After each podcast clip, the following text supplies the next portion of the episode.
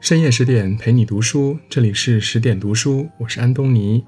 今天我们要分享的是詹姆斯·克利尔掌控习惯，可控的人生从最微小的习惯开始。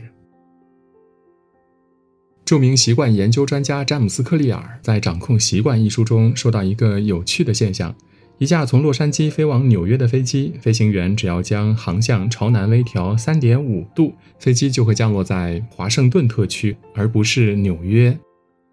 机头的朝向仅仅移动了毫不起眼的几英尺，但目的地却相差了数百英里。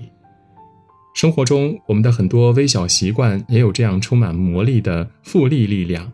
好习惯带来的正收益和坏习惯带来的负收益，在时间的加持下呢，会十几倍、几十倍的放大。掌控习惯这本书中就细致讲述了微习惯是如何一步步控制着我们的人生。如果你在一年内每天都进步百分之一，那到年终你将有三十七倍的巨大进步；而如果在一年内你每天都退步百分之一，那你现有的任何成就都会降到几乎为零。既然微习惯的影响力如此长久而深远，那我们该如何去科学培养呢？詹姆斯·克利尔告诉我们，要成功养成良好习惯，需要我们忘记目标，专注微习惯养成体系。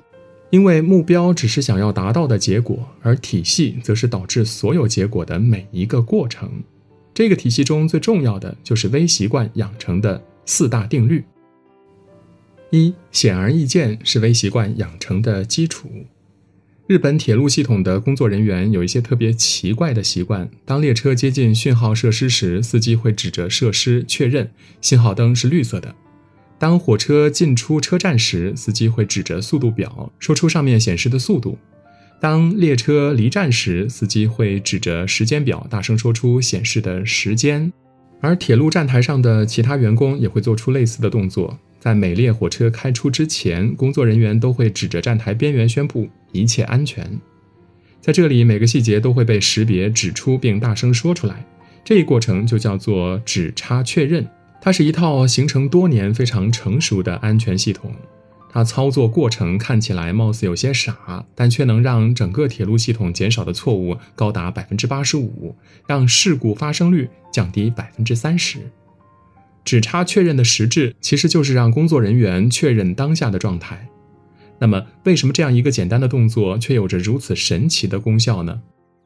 其实只是因为它让工作人员把已经做了千百遍相同动作形成的下意识习惯提升到了有意识的确认的水平。把这套指差确认系统延伸到生活里，就演变成了记录我们习惯的习惯记分卡。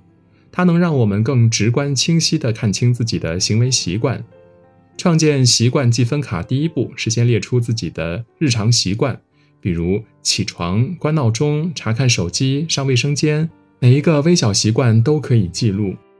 然后对照记录上的每个行为，查看这是好习惯、坏习惯还是中性习惯。如果是好习惯，就在旁边标注加号；如果是坏习惯，就标注减号。如果是中性习惯，就标注等于号。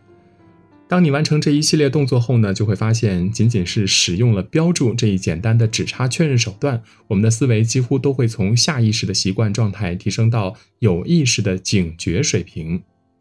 这就是《掌控习惯》一书提到的微习惯养成第一定律：先设法让你的日常习惯显而易见，然后保持对他们的觉察，你就已经奠定了修正所有不良习惯的基础。二有吸引力是微习惯开始的动力。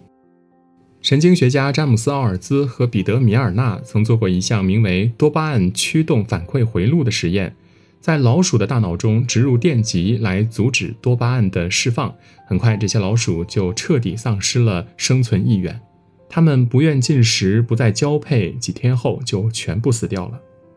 而在另一个实验室中呢，老鼠每次把鼻子伸进一个盒子后，都会被注入高浓度的多巴胺。几分钟之后，这些老鼠就表现出强烈的欲望，每小时伸鼻子的次数高达八百次。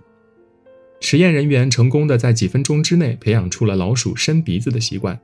这个实验充分证明了，习惯其实就是一种在多巴胺驱动下的反馈回路。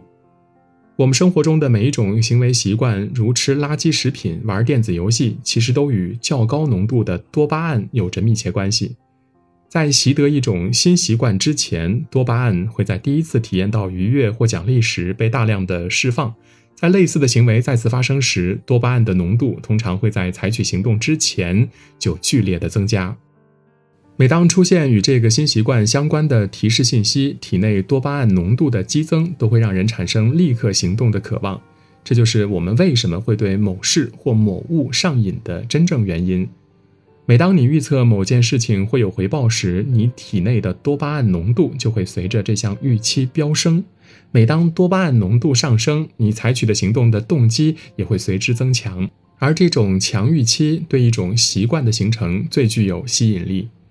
所以呢，想要养成一个良好的习惯，最容易开始的方法就是做好习惯叠加和喜好绑定。将日常的高频行为和低频行为绑定，让高频行为带动低频行为，成为一种习惯。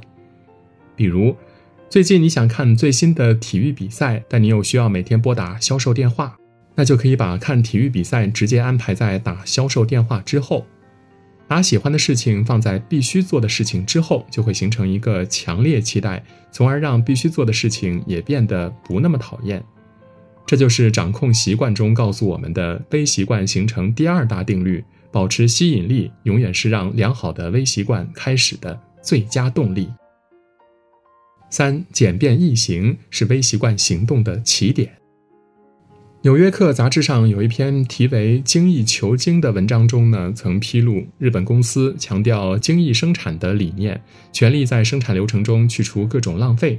这些公司都特别重视设计工作环境，使得工人们的身体不必转来转去，从而避免为拿工具而浪费时间。这样设计的结果呢，是让日本工厂比美国工厂的效率更高，产品更可靠。日本工人组装一台电视机的时长只有美国工人的三分之一，而日本电视机的售后服务率只有美国的五分之一。这些公司在整条生产线上寻找每一个阻力点，并予以清除，最终达到最佳的生产效果。在养成某个习惯的过程中，当我们也全力去消除消耗我们时间和精力的阻力点时，通常也能够取得事半功倍的效果。因为脑科学家告诉我们，大脑的设定就是尽一切可能保存精力。人类的天性本就是遵循最省力法则。当在两种相似的选项之间做决定时，人们自然会倾向于需要最小工作量的那一个。也就是说，形成一个新习惯需要耗费的能量越少，它形成的可能性呢就越大。所以，想要形成一个好习惯，不妨为这个习惯创造一个最容易做到的环境，降低与良好行为相关的阻力。阻力越小，好习惯就越容易养成。而想要改变一个坏习惯，那就试着增加与不良行为相关的阻力。阻力越大，坏习惯就越难以继续。让其简便易行，是开始一个好习惯的最佳起点；让其难度增加，是终止一个坏习惯的最好契机。这就是掌控习惯中微习惯形成的第三定律。四，令人愉悦是微习惯持续的根基。口香糖在刚刚投入市场时呢，一直卖得不温不火，因为那时口香糖是由淡而无味的胶基制成的，耐咀嚼，但是却味同嚼蜡。后来，箭牌公司在口香糖中增加了留兰香和多汁水果等口味儿，口香糖这才变得美味诱人。香甜的味道和清新的口气，让人们在咀嚼口香糖时感受到了巨大的愉悦。从此，口香糖的销售量呢急剧飙升，箭牌也一跃成为世界上最大的口香糖公司。其实，牙膏也有着类似的发展轨迹。制造商们在他们的产品中添加了留兰香、薄荷和肉桂等香料，这些香料其实并没有提高牙膏的功效，但是却会给人一种清爽的口腔的感觉，让刷牙的体验更加愉悦。这两个案例的成功，向我们生动展示了：当一种体验令人愉悦时，人们通常有极大可能去重复这种行为。所以，想让人保持某个习惯，就不妨让这个习惯的形成过程充满愉悦感。微习惯形成的前三条定律，让它显而易见，让它有吸引力，让它简便易行，是人为创造条件来增加这个新习惯形成的概率。而非习惯形成的第四条定律让它令人愉悦，则是提高了下次重复这个新习惯的可能性。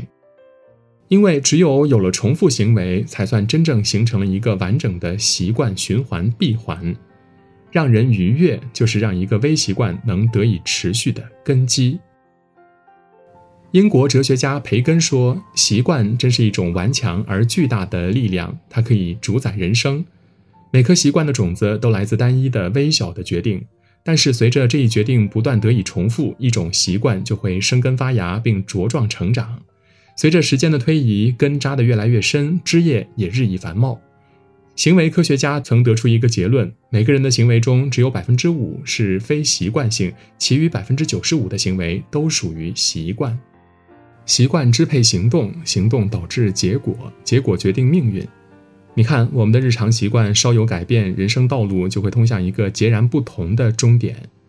在你做出百分之一向好或百分之一向差的选择时，在那个时点来说，它貌似并不起眼。